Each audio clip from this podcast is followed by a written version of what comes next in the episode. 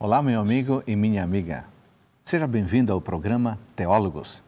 Aqui nós vamos estudar a palavra de Deus com calma, com tempo, com profundidade e com reflexão, a fim de conhecermos o que está escrito no texto bíblico, mas mais do que apenas conhecer, a fim de termos condições de fazer a vontade do Pai Celestial.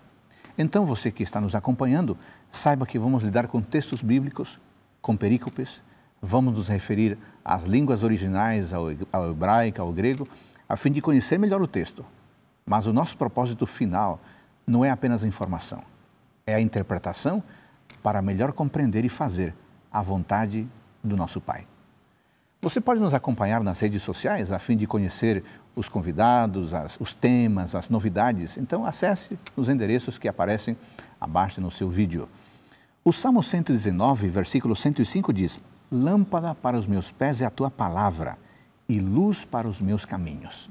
De fato, a Bíblia é uma luz que apresenta condições de iluminar melhor a nossa caminhada. Mas para isso, é necessário que nós possamos compreender e interpretar o texto bíblico. Como fazer isso da melhor maneira? Está começando Teólogos.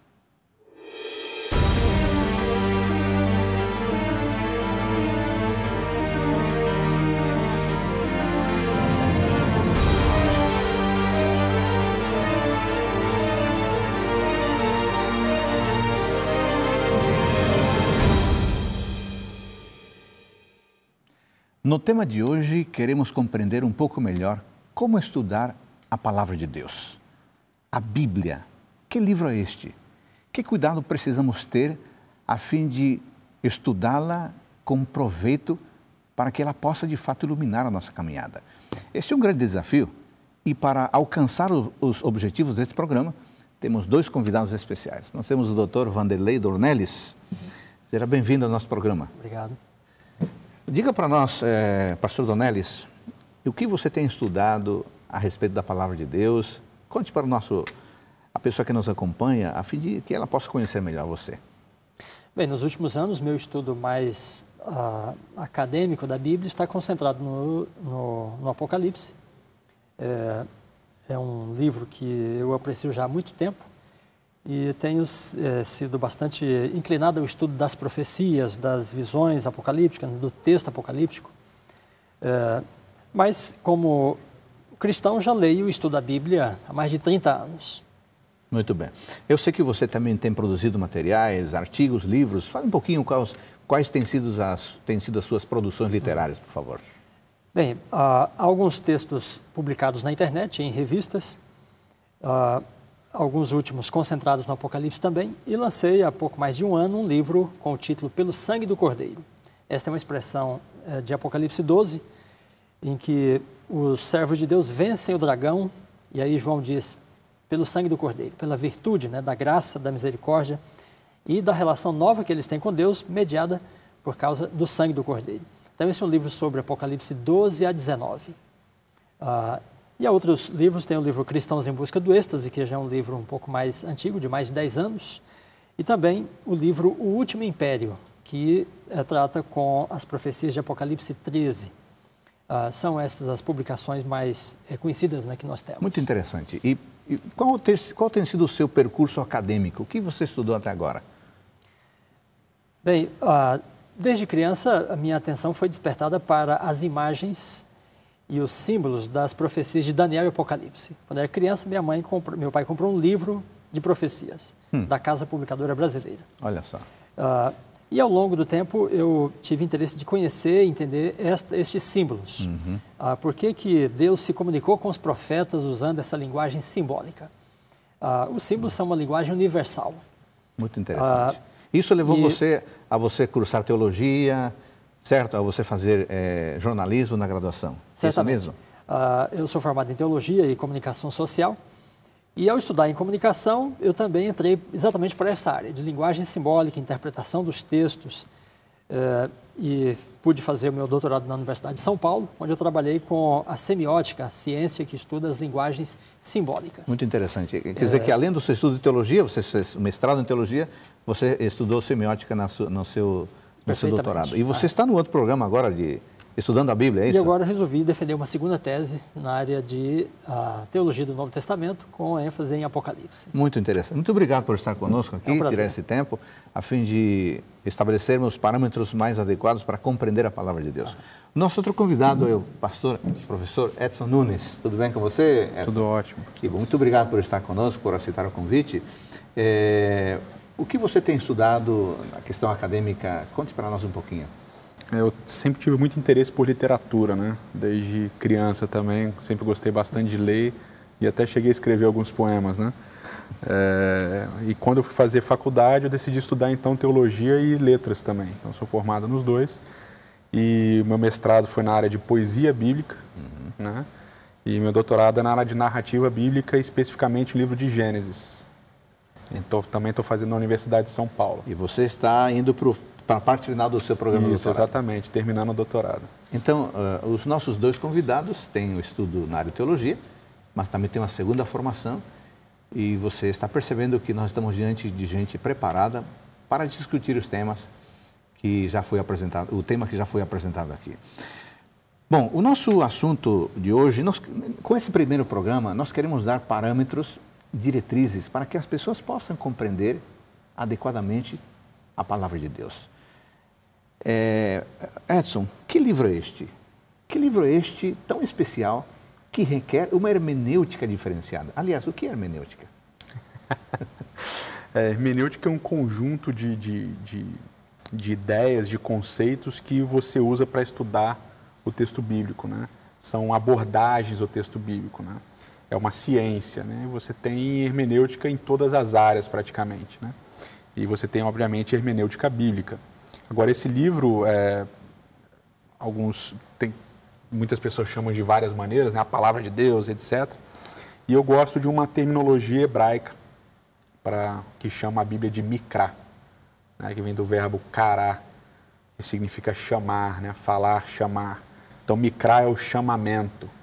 Eu gosto de entender a Bíblia como um chamamento.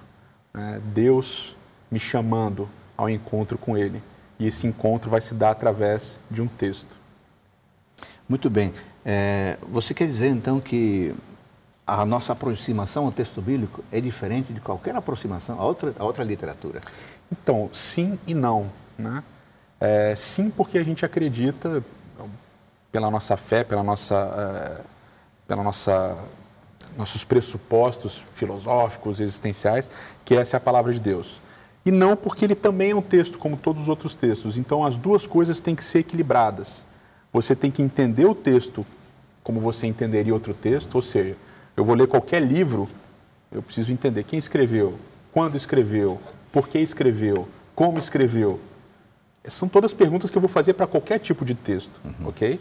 E quando eu vou analisar o texto em si, eu também vou usar esses, essas mesmas, é, essas mesmas, é, esses mesmos conceitos, essas mesmas ferramentas mas eu sempre tenho que lembrar que esse não é como os outros livros. Né? Então, o balanço dessas duas coisas é muito importante. O que chama atenção a mim em relação à Bíblia é que Sim. as pessoas a estudam de, de variadas formas. Né? A Bíblia é capaz de se comunicar com a pessoa mais simples que lê simplesmente um texto né? e encontra um conforto, uma orientação, uma instrução para a vida, para o dia dela. Né? Uh, então a Bíblia é muito dinâmica nesse aspecto e qualquer pessoa de qualquer formação pode entender alguma coisa né, ao lê-la. Mas a Bíblia é também um documento que manifesta é, uma informação, uma, um conceito de verdade, né? e Deus revela uh, certos mistérios na Bíblia. Ele trata com a origem, a natureza do ser humano, o nosso destino.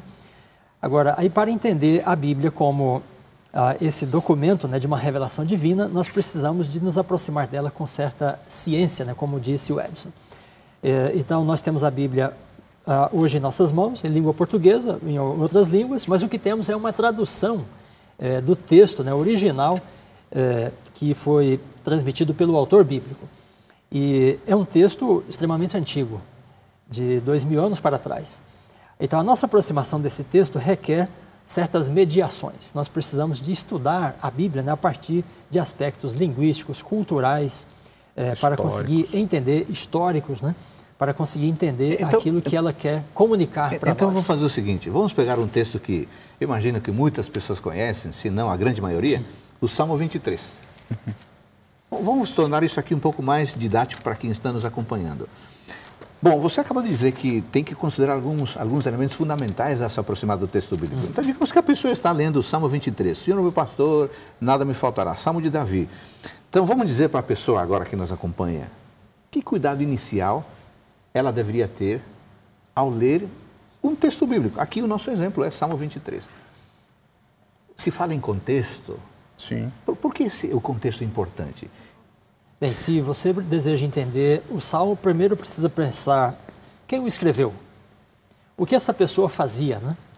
em que contexto da sua vida ela estava. Ah, e estes elementos vão ajudar o, o, leitor a se aproximar do texto, uhum. eh, tendo uma noção básica né, daquilo que o texto pode comunicar a ele. É, eu chamo, eu chamo esse, esse primeiro momento de um momento da observação inicial. Uhum. Né? O que é observação inicial? É você ler. Você vai ler, você vai ter impressões do texto. Então, quando você lê o Salmo 23, e quem está em casa já conhece uhum. ou, ou, já ouviu falar do Salmo 23, que é o Salmo do pastor, o Salmo Isso. da ovelha, etc e tal, e começa lá, Salmo de Davi, o Senhor é o meu pastor, nada me faltará. Então, quando vai lendo o Salmo, a pessoa vai tendo uma impressão. Qual é a impressão? De que existe um pastor, de que existe uma ovelha, de que existe uma caminhada, de que existe um momento de turbulência né? ainda que eu ande pelo vale da sombra da morte. Ou seja, ela tem impressões. Essas observações iniciais, elas vão ajudar você a entender, ou elas vão ajudar você a levantar perguntas é, que, vão, que vão guiar a interpretação desse texto. Então, por exemplo, que pergunta seria essencial como orientação para compreender o Salmo 23? Nessa, nisso que você chamou de observações gerais. Então, por exemplo, a primeira observação geral tem a ver que o, o, professor, doutor Dornelles, começou a falar, né? Começa dizendo Salmo de Davi. Então, quem é o autor, né?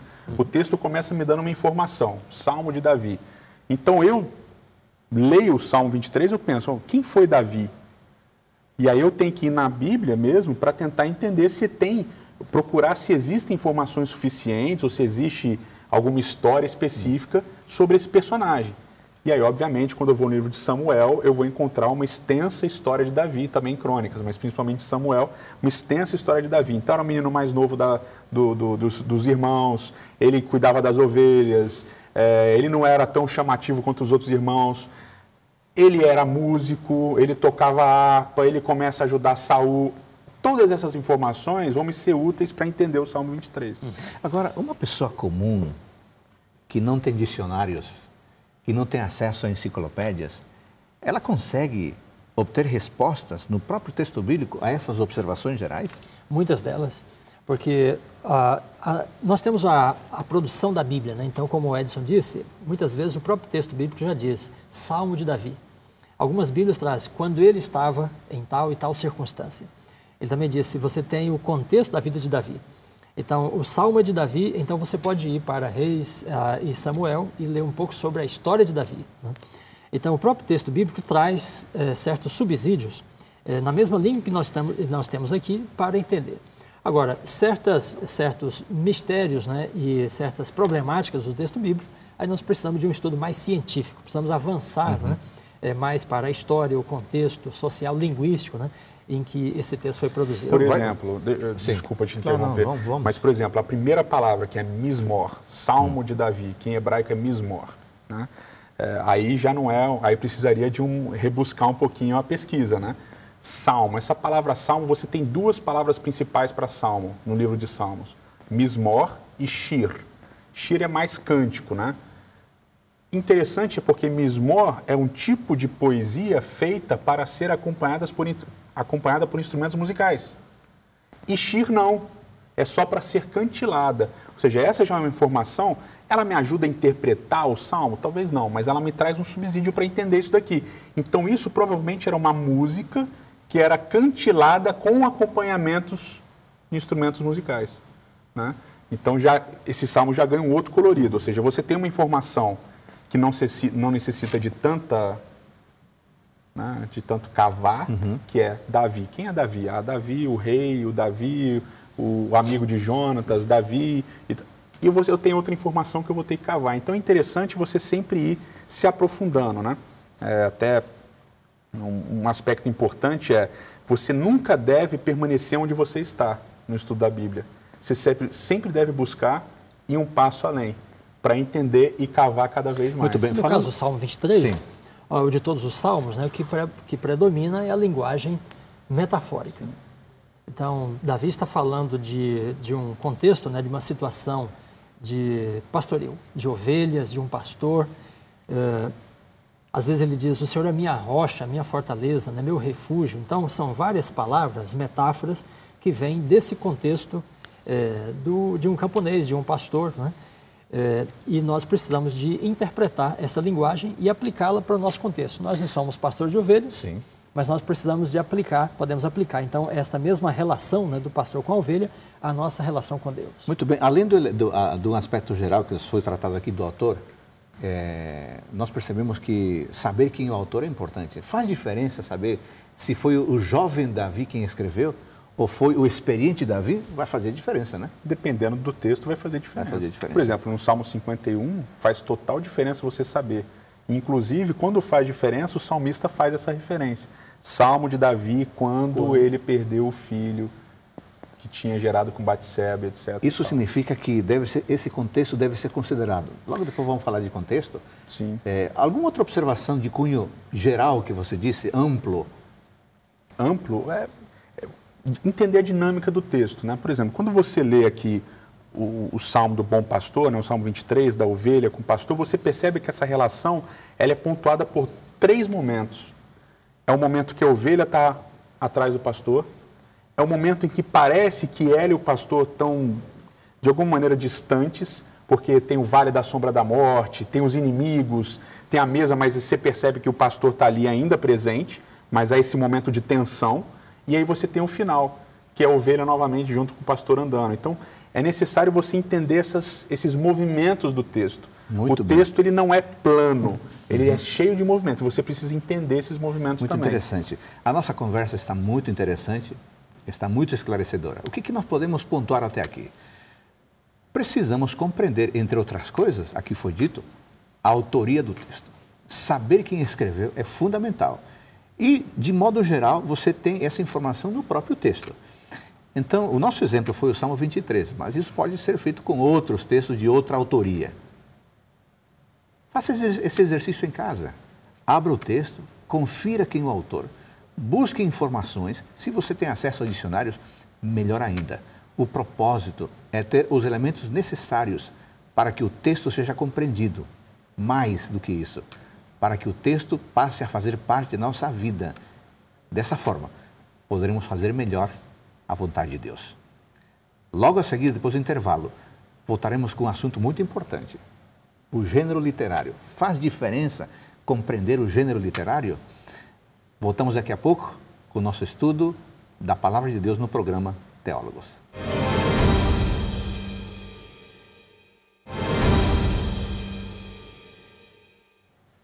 Estamos voltando com o programa Teólogos.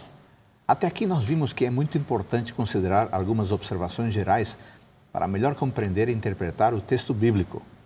Nós vimos que conhecer o autor é muito importante e podemos encontrar informações sobre o autor no próprio texto bíblico. Mas o pastor Edson, qual a importância de considerar o gênero literário para compreender e interpretar o texto bíblico? É. Só retomando uma Sim. coisa que você estava falando, pastor Adolfo, é, a ideia do autor ela vai ser importante sempre que o texto me disser. Toda vez que o texto me diz quem é o autor, isso vai ser importante para que eu compreenda Sim. o texto. Agora, o gênero literário ele é fundamental para que você saiba na, navegar dentro da, da, da, literatura bíblica. Né? Então, quando eu tenho uma narrativa comum, essa narrativa ela vai ter certos elementos que vão me ajudar a entender o texto e eu não vou poder entender certas coisas porque a narrativa não me permite entender certas coisas. Quando eu tenho um gênero poético, né, literário poético, então, como o doutor Donelis falou antes, eu vou ter é, metáforas, eu vou ter hipérboles, eu vou ter figuras de linguagem é, intensificadas, eu vou ter uso de paralelismo, que é um recurso é, da poesia hebraica. Quando eu tiver literatura sapiencial, então vou ter reflexões alongadas, às vezes para alguns né, leitores da Bíblia, existenciais demais, né? É, até com poucas menções de Deus, extremamente existenciais e tal. E eu vou ter textos, por exemplo, legais, né, o gênero de literatura legal, uhum. são as leis, os mandamentos e tal. Então, eu preciso entender o que eu estou lendo para saber que ferramentas usar para interpretar o que eu estou lendo. Você, pastor Nelis, você falou de metáforas, e aqui parece que nós temos várias aqui no Salmo 23. Uhum. Por que, que o leitor precisa tomar cuidado na compreensão correta das metáforas? Isso vai determinar a compreensão do texto? Certamente. Uh, por exemplo, você tem o Salmo 150, ele fala: Adorai ao Senhor com adufes e danças, com todo tipo de instrumento. Ah, então, esse texto está sendo transmitido em linguagem metafórica. O que, que ele quer dizer com isso? Há um outro salmo em que ele fala ah, que a gordura eh, e recomenda a gordura. Uhum. Em Jeremias 32 também você tem uma menção à gordura e Deus diz que vai satisfazer a alma do sacerdote com gordura, mas a gordura é proibida. Ah, então ele está usando a gordura como símbolo de uma metáfora de fartura, abundância, né? Uhum possivelmente os instrumentos musicais e danças como uma metáfora para alegria, contentamento, né, regozijo. Ah, e assim, então você tem no, no texto ah, essa presença de metáfora constante e você precisa de entender essa linguagem né, que ele está utilizando. Ah, o bom disso aí é que geralmente o próprio texto bíblico dá essa saída. Ah, você precisa de ir buscando, né? compreender essa linguagem que ele utiliza. Senão a pessoa vai acabar interpretando de maneira equivocada o significado do texto. Exato. Quando ele fala que Deus é, nosso, é nossa fortaleza, Deus é a minha rocha, né? Deus não é uma pedra. Ele está falando de estabilidade, né? de permanência, uh, de solidez. Né? Então, esses conceitos abstratos que ele não tem na sua língua, ele os expressa usando essas metáforas. Né? Agora, se nós formos, por exemplo, para o Gênesis 22, aí você tem outro estilo de sim. outro gênero literário, né? Uma literatura narrativa clássica, sim. E, e, aí, qual, qual, qual é o cuidado que você tem com uma literatura que narra uma história? Sim, então, aí você tem é, diferentes ferramentas. Né? Por exemplo, uma, uma característica da narrativa bíblica é a ausência de descrições físicas acentuadas, você tem é, a ausência de, de elementos históricos. É, por exemplo, quantos anos tinha Isaac? Em Gênesis 22 quanto tempo tinha passado entre uma coisa e outra, não fala. Como é que Isaac era né, naquele momento, como é que Abraão já estava tão velhinho, não, não tem essa descrição, né? O tipo de arbusto em que o, o, o cordeiro estava preso, né, quando Abraão olha, uhum. O tipo de cutelo, eles não, não têm esse, esse tipo de descrição. Um outro elemento essencial na narrativa é, hebraica bíblica é que você não tem, na grande esmagadora maioria das vezes, presença do narrador emitindo um juízo de valor. Ele não emite juízo de valor, ele apenas narra o episódio e ele faz questão de se ausentar do episódio. Geralmente, quando o narrador entra numa história, ele emite alguma opinião.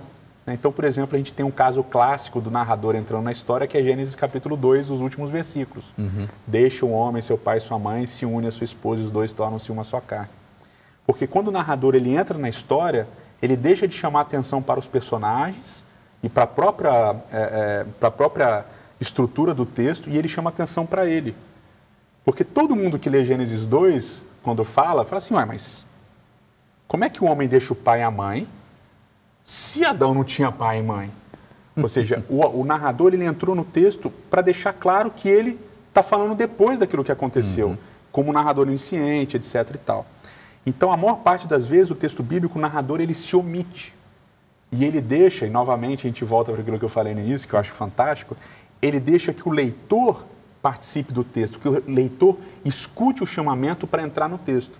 Então, o narrador ausente, na narrativa de Gênesis 22, por exemplo, sem emitir juízo de valor, por exemplo, Deus aparece e manda Abraão matar o filho. O narrador podia ter dito: que pedido estranho que Deus fez hum. para Abraão. Mas Abraão, com a fé inabalada em Deus, cumpriu e levou. Seu... O narrador não, ele simplesmente narra a história, sem entrar na história, porque ele está chamando o leitor a entrar na história. Ele está chamando o leitor para sentir a história. E a sua história contém todo o ensinamento, né? Ah, por exemplo, o, o narrador fala de questão de vinho, por exemplo. E ele não diz, ele não condena o vinho em alguns momentos. Ele fala de ter muitas mulheres, poligamia, né? Mas o resultado da história, é, o, o, o, direcionamento da narrativa, né, leva a, a, um juízo de valor sobre essas questões. Por exemplo, Davi teve muitas mulheres. O texto bíblico deixa claro que ele também não corrigia é, os filhos. Os filhos. Uhum. É, mas o final da história, então ele tem os dramas que ele enfrenta por causa das muitas mulheres, né? os problemas da divisão da família por causa dos filhos que não tinham sido corrigidos. Então ele não emite um juízo de valor no sentido de, como nós contamos, né? então você entra no texto e estabelece é, uma, a, um conceito, um valor ético né, acerca uhum. da questão. Ele deixa que a própria história mostre o resultado das escolhas que foram feitas. Sabe o né? que estou pensando aqui? Eu não sei se o nosso amigo e amiga que nos acompanha também está pensando nisso. Com a nossa mentalidade ocidental, que queremos detalhes, linha do tempo, pode criar um conflito, porque o texto nem sempre traz isso, né? Sim, com certeza. E cria um conflito diversas vezes. É, a, o início, por exemplo, de Gênesis, Gênesis 1 até Gênesis 11, e depois a história dos patriarcas, é, é cheio dessas, desses, desses gaps, né, desses vazios históricos e cronológicos. É, porque a preocupação do autor bíblico não é essa. Esse é um, um aspecto fundamental. É entender o que o texto bíblico é e entender o que o texto bíblico não é também. Então, esse primeiro passo, quer dizer, segundo, né, o primeiro passo seria essa observação geral, esse segundo passo é entender o contexto histórico, ou seja, quando eles escreveram aqui, qual era a mentalidade deles, né? O contexto sociocultural, ou seja, nós não estamos falando de, um, de uma cultura ocidental, judaico-cristã, a gente está falando de uma cultura oriental, hum. antiga, influenciada por diversos povos mesopotâmicos. E também você tem a questão do que a gente estava discutindo no gênero literário, que é o contexto literário. Hum. Então, esses três contextos também precisam ser levados em conta. Levados em conta. Amigo, amiga, você que nos acompanha, é muito natural que, ao irmos ao texto bíblico, nós entremos nele com toda a nossa carga existencial, histórica, os nossos, o nosso jeito de compreender a história. Mas nós podemos captar até agora que é muito importante tomar cuidado, porque estamos lidando com texto antigo, com gêneros literários com os quais nem sempre temos familiaridade. É por isso que compreender e interpretar a palavra de Deus requer um cuidado muito grande da nossa parte.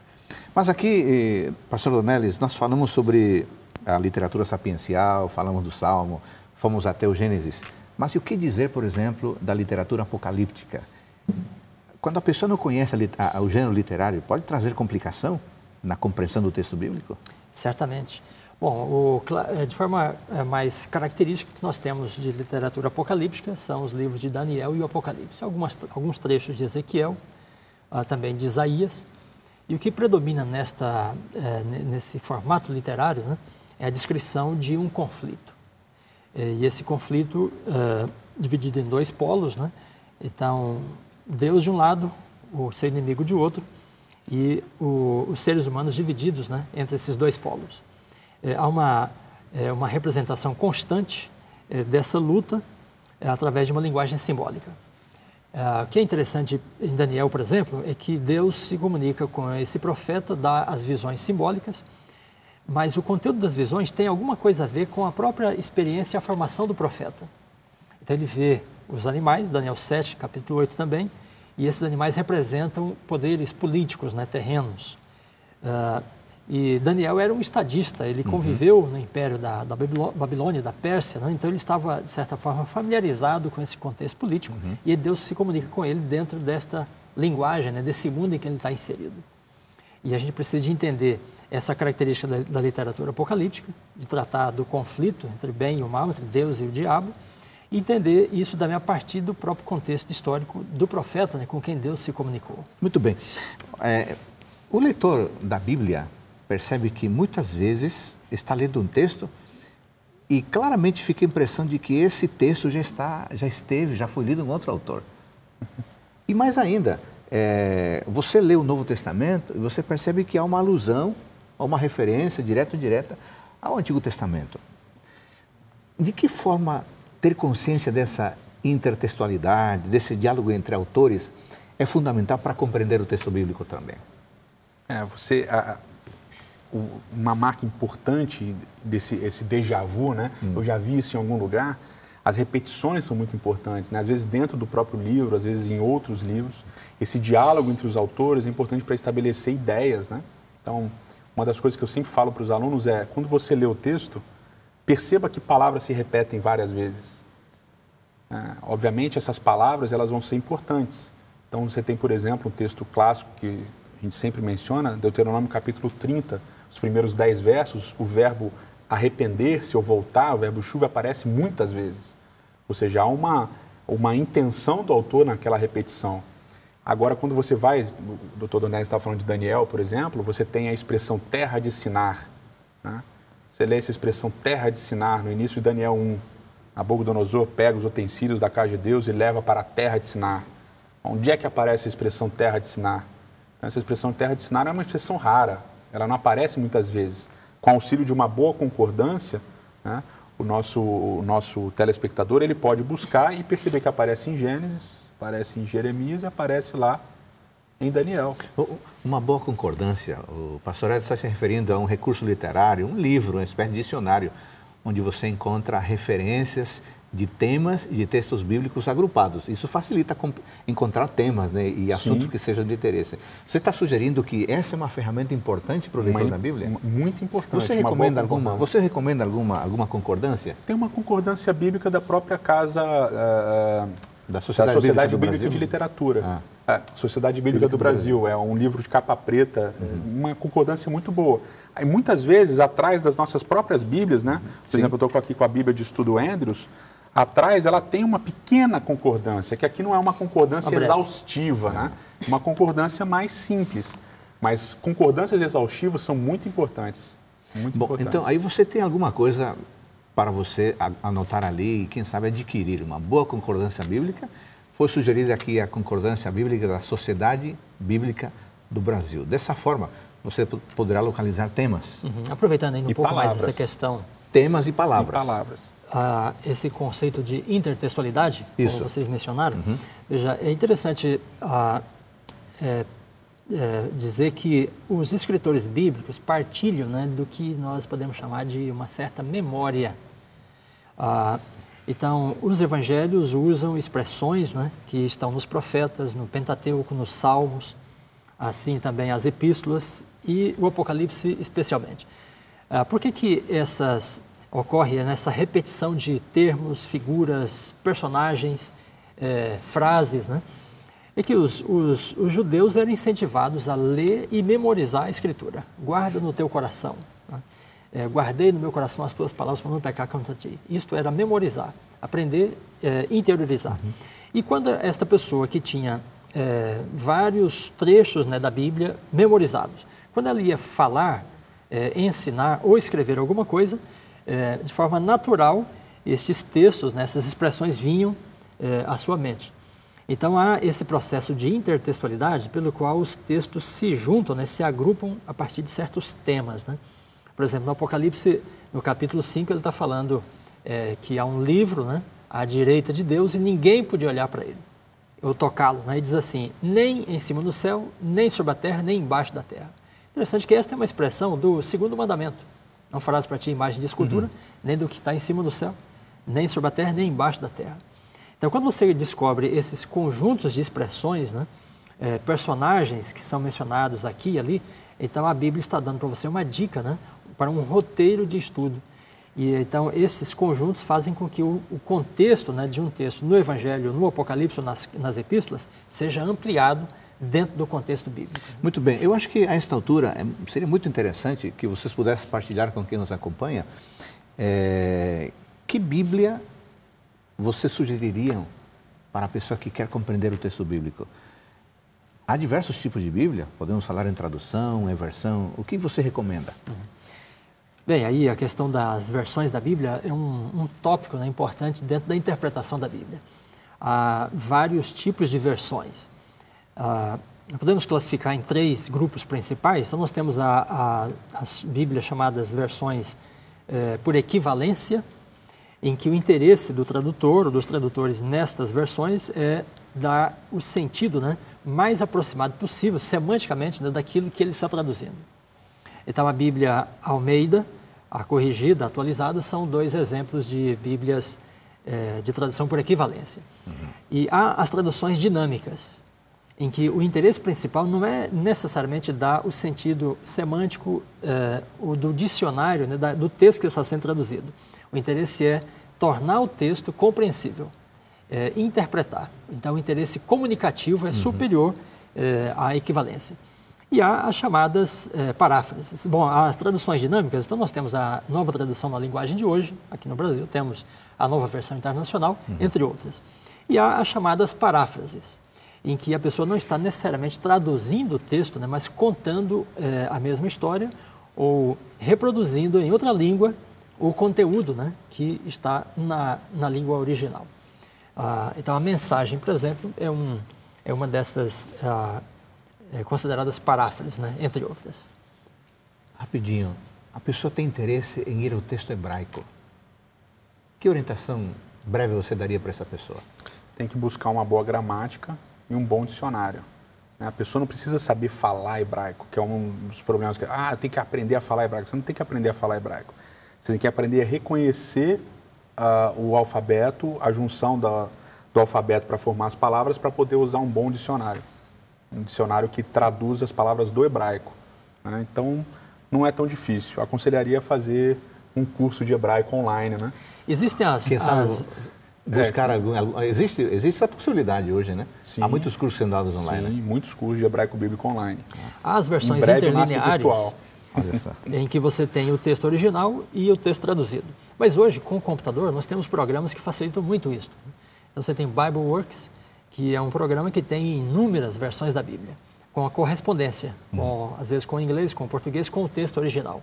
Na internet, gratuitamente, você pode encontrar o eSword, que é um programa que tem as referências uh, de Strong, né? e então você tem uma facilidade grande para identificar todos os textos da Bíblia que usam determinada palavra, Isso. do grego ou do hebraico. Muito bem, amigos, falamos de muitas coisas importantes nesse bloco. Falamos da necessidade de identificar o gênero literário. Falamos sobre a importância de considerar o diálogo entre os autores, o Novo Testamento indo para o Antigo Testamento, ou mesmo em alguns dos testamentos, um dos escritores falando do outro, ou se referindo ao outro.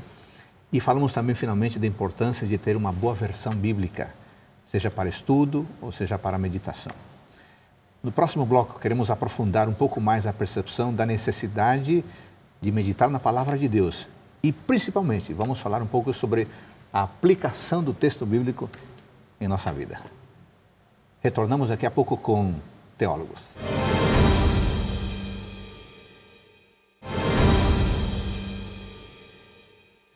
Meu amigo, minha amiga, estamos de volta com o terceiro bloco do programa Teólogos. Aqui nós estudamos a palavra de Deus com calma, com profundidade, com reflexão, para conhecer o que está escrito nela, mas principalmente para aprender a viver melhor a vontade do nosso Deus. No último bloco, você falou, pastor Donelli, sobre a importância de ter uma Bíblia adequada.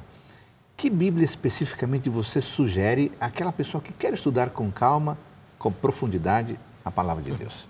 Bem, quando nós falamos de versões bíblicas, em geral nós não priorizamos umas sobre outras como sendo melhor, okay. mais bem feita, etc. A Bíblia Almeida Revista e Atualizada, segunda edição, da Sociedade Bíblica é considerado uma boa versão. Uh, agora, o importante em relação às versões é que uh, você precisa de compará-las. E ao comparar a, a Almeida atualizada com a NVI, com a mensagem, a paráfrase, uh, com a tradução dinâmica, então você vai perceber que há variações né, na maneira de interpretar. E estas variações vão sugerir para você determinadas pistas né, para entender o texto. Às vezes o verbo está no passado numa versão está no presente em outra. É, às vezes uma palavra está traduzida de uma forma numa versão está traduzida de outra forma em outra. A palavra pneuma, às vezes ela é traduzida como pessoa, às vezes como seres, às vezes como alma. Né? Então, comparando as diferentes versões, a Almeida atualizada com a corrigida, com a NVI, né, tradução da linguagem de hoje, então você já tem, ah, de certa forma, assim, uma maneira diversificada de interpretar o texto. E essa, e essa essas interpretações diferentes vão sugerir para você alguns caminhos. Agora, se nós quisermos buscar, buscar uma boa Bíblia de estudo, uhum. eu recomendaria a Bíblia é, de estudo Andrews, é, preparada pela Casa Publicadora Brasileira em, em, conjunto com a Sociedade Bíblica. Uhum. E esta Bíblia, então, tem é, um, bons recursos para pesquisa. Como o Edson mencionou, há uma concordância ao final dela, há um pequeno dicionário é, há uma cadeia de referências cruzadas aqui no, no meio, uhum. em que você tem ah, vários textos bíblicos é, em outros lugares que tratam do mesmo assunto, ou usam as mesmas palavras que está aqui nesse, estão aqui uhum. nesse texto, e você tem um comentário é, na parte inferior aqui da página. Há também uma introdução né, a cada, cada um dos livro, livros, né? é, que ajuda o leitor a, a conhecer um pouco do contexto, a autoria, né, o de tempo da produção. que a gente falou no início. Né? É, exatamente. Então, aquele aparato né, do qual hum. nós estávamos tratando, estas bíblias de estudo, e essa daqui especialmente tem, é, com bastante informação para contextualizar o leitor no texto. Pastor Edson, é bem provável que alguns jovens estejam nos acompanhando, a nova geração.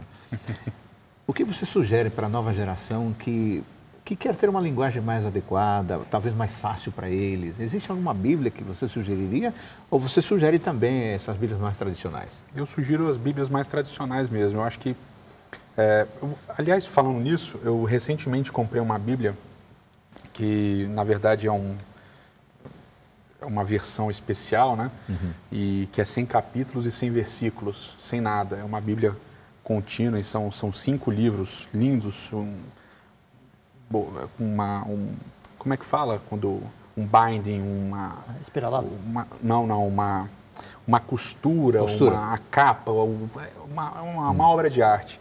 Mas eu sugiro sempre que as pessoas comecem pelo tradicional para poderem avaliar o resto. Né? Então, quando você começa com uma a mensagem ou quando você começa com NVI ou com outras, você você perde talvez o, a, a equivalência fundamental, né? Sempre vai para a tradução de equivalência a revista é atualizada, segunda edição, que é uma boa versão, como diz o Dr. Donelis, começa com essa e depois vai procurar outras coisas. É... Quando eu, eu, eu fui pastor, né, jovem ali na, na Nova Semente, uma das coisas que mais me empolgou foi um detalhe. A gente reuniu os jovens, né? o que, que vocês querem? E na minha cabeça eu pensei, bom, Nova Semente, o pessoal vai querer, né? E eles falaram, a gente quer estudar a Bíblia, sério. A gente está cansado de estudar a Bíblia sem profundidade. E a gente se reuniu e passou três anos e meio estudando a Bíblia profundamente. Uhum. Foi uma experiência muito boa para mim. Porque que eu aprendi? As novas gerações, elas não querem festa. Elas querem estudar a Bíblia. Então, o conselho é sempre esse. Se você quer estudar a Bíblia, comece pelo tradicional, pelo básico. Uhum. E aí você vai crescendo.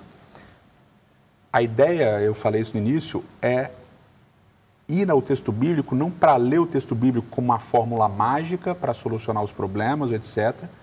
Não é para o texto bíblico para encontrar base para o que você crê, isso é importante, não estou dizendo que isso não é importante, mas é ir para o texto bíblico como uma resposta a um chamamento de Deus, para um relacionamento. Uhum.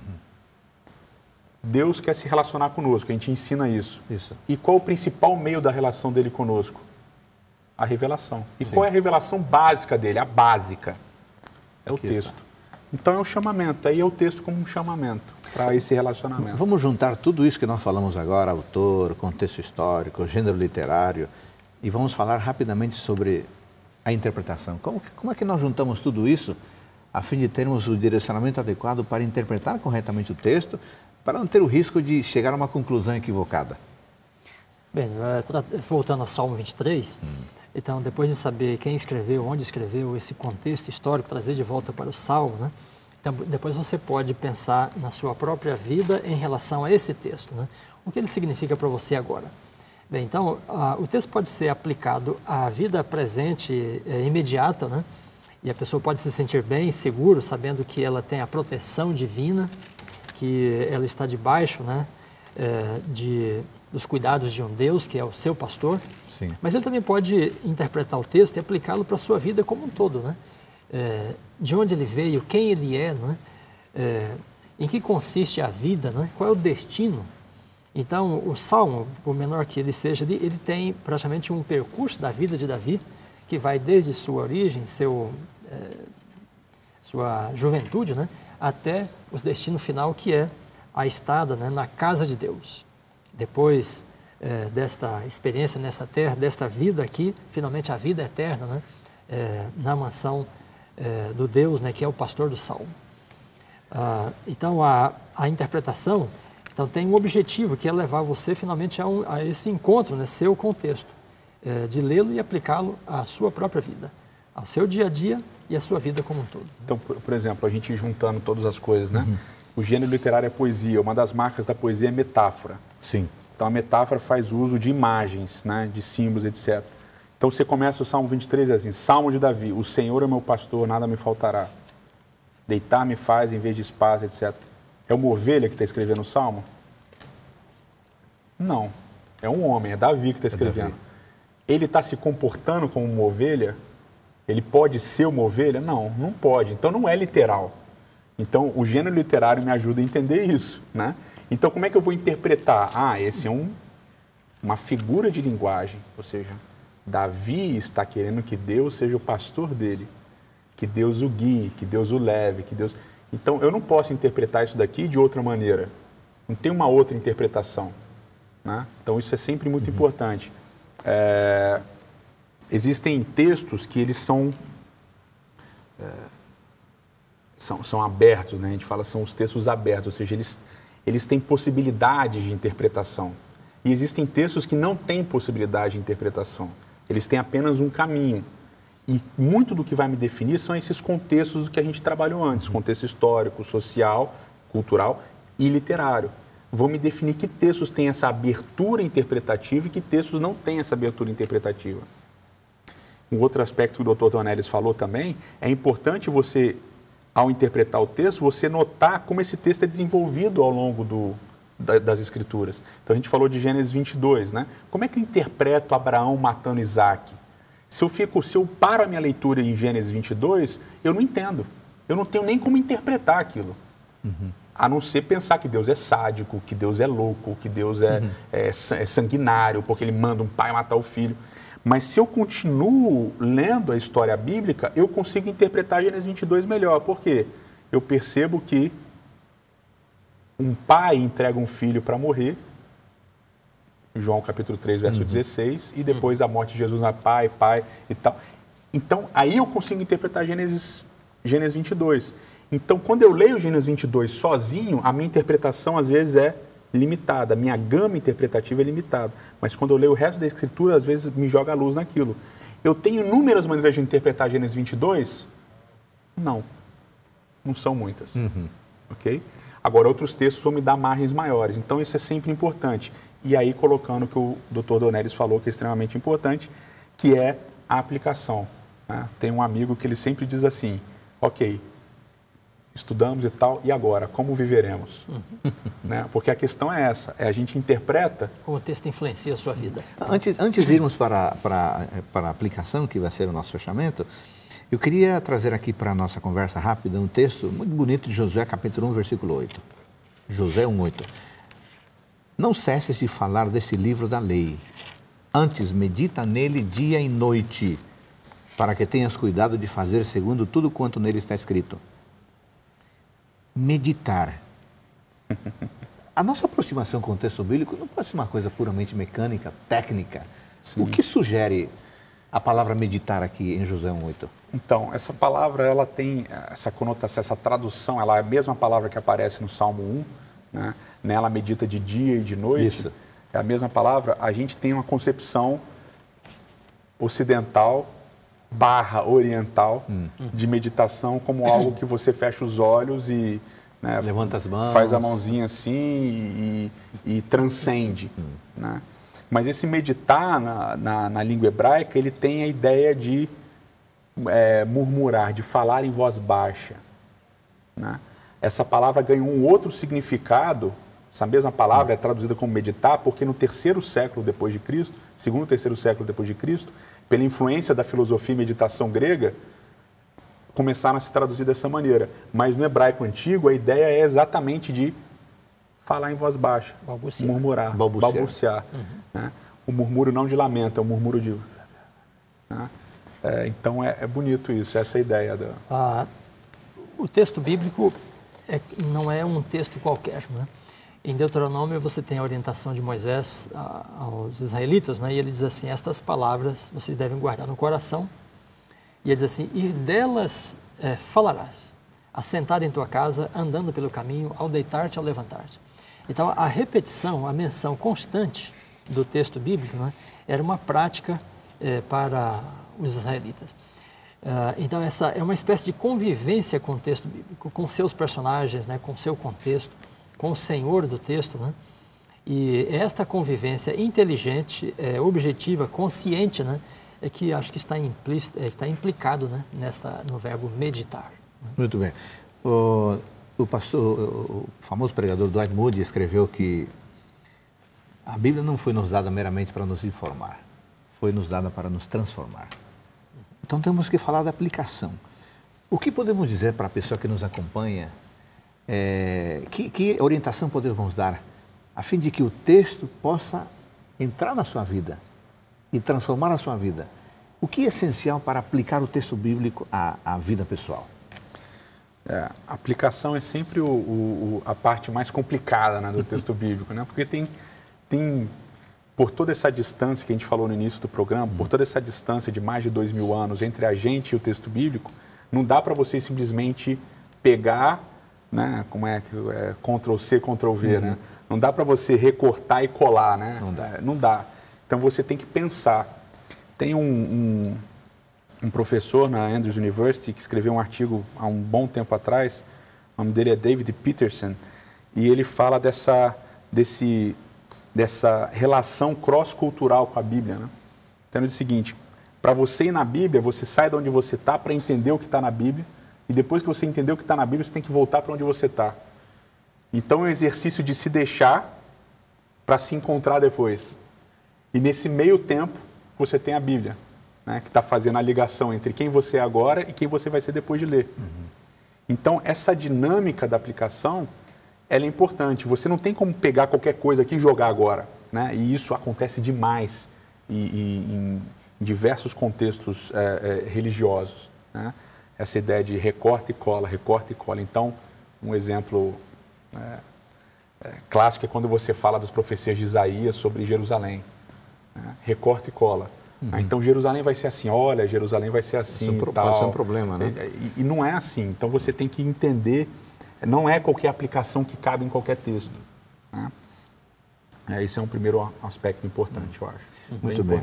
É, lembrando ao nosso, a pessoa que nos acompanha que se a palavra é de Deus e a palavra é de Deus, precisamos em oração estudá-la para que ela nos fale pessoalmente. Sim.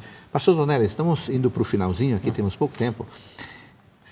Uma pessoa está começando a, o hábito da leitura que duas orientações básicas, práticas você dá para essa pessoa considerar na hora de se aproximar do texto bíblico de forma que ele fale o coração dela? Uhum. Bem, a, uma primeira postura é, como o Edson disse ao princípio, né, a Bíblia nos chama, né? é um chamado para ouvir né, a voz de Deus. Então, a primeira atitude é a atitude de humildade. Nós nos aproximamos da Bíblia não como um documento para ser interpretado, né? não como um documento histórico, mas como uma voz, uma voz divina. Muito bem. Então a humildade, né, de ouvir, assentar-se aos pés daquele uhum. que fala é, e é, estar disposto a receber e obedecer a essa voz. Muito bem. Então aceitá-la e em seguida cumpri-la. Muito bem. Amigos, tivemos momentos proveitosos, estudamos estudamos a maneira de nos aproximarmos do texto. É importante conhecer o gênero literário, é importante conhecer o contexto, é importante conhecer o autor, é importante aplicar o texto à nossa vida. E agora, o que você vai fazer? Quer uma sugestão? Tome a sua Bíblia. Comece agora mesmo.